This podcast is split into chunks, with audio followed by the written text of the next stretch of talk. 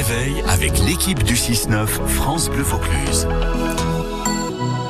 6h51, le Vaucluse a du cœur tous les jours pendant ses vacances. Euh, nous retrouvons les élèves de 6e du collège Joseph Darbeau à Vaison-la-Romaine.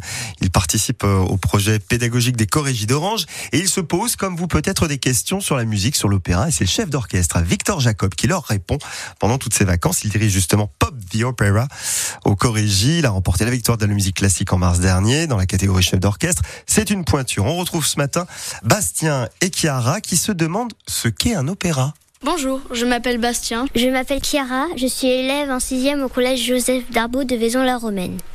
Maestro, c'est quoi un opéra? Un opéra, c'est avant tout un compositeur qui va décider de mettre en musique une histoire. Une histoire qu'il inspire, une histoire qu'il aime, une histoire euh, qui existe déjà, ou parfois une histoire qu'il va faire créer par un librettiste avec qui il va s'associer. Un librettiste écrit donc le livret, d'où son nom de librettiste. Mais le compositeur ne se contente pas d'écrire pour les voix, il va également écrire pour des instruments qui vont accompagner ses voix et sublimer les harmonies et les mélodies qu'il a inventées. Mais l'opéra, ce n'est pas que la partie textuelle ou musicale, c'est aussi bien sûr une partie visuelle, une partie mise en scène. Et pour cela, il y aura donc un décor, des lumières, dans lequel les chanteurs, les comédiens chanteurs, si vous voulez, vont évoluer et vont interpréter cette histoire. Mais c'est long et ennuyeux, non? non, je ne peux pas te laisser dire ça. Mais en effet, je pense que si nous ne sommes pas assez préparés, préparés peut-être en connaissant déjà l'histoire que l'on va voir, ou alors en s'intéressant un petit peu au compositeur en amont de la représentation, ou encore au metteur en scène, à son style, Peut-être que l'opéra, c'est tellement d'informations en même temps euh, que ça peut paraître inaccessible.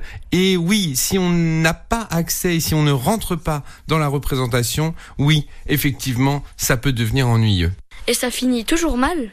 Ben, Beaucoup d'histoires à l'opéra terminent mal parce que je pense que ça inspire les compositeurs, le drame, et surtout le drame de l'amour. Prenez par exemple Don José qui va tuer Carmen à la fin de Carmen du compositeur Georges Bizet.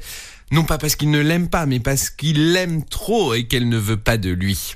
Mais prenez La flûte enchantée de Mozart, un autre opéra extrêmement interprété, extrêmement connu. Ici, tout finit bien. Tamino passe toutes ses épreuves et peut retrouver Pamina pour vivre heureux tous les deux.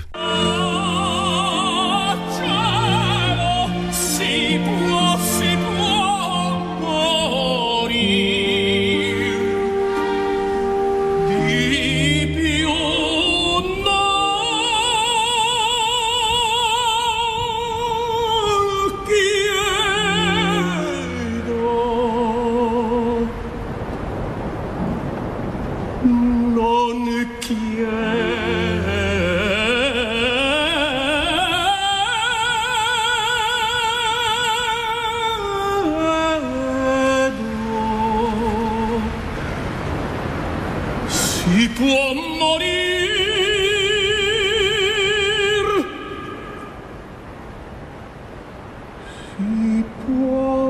c'est ici une autre belle déclaration d'amour, celle de Nemorino dans l'opéra L'élixir d'amour, sur ce très très bel air Una furtiva lagrima, interprété par Francesco Demuro, vous entendez derrière, une voix magnifique.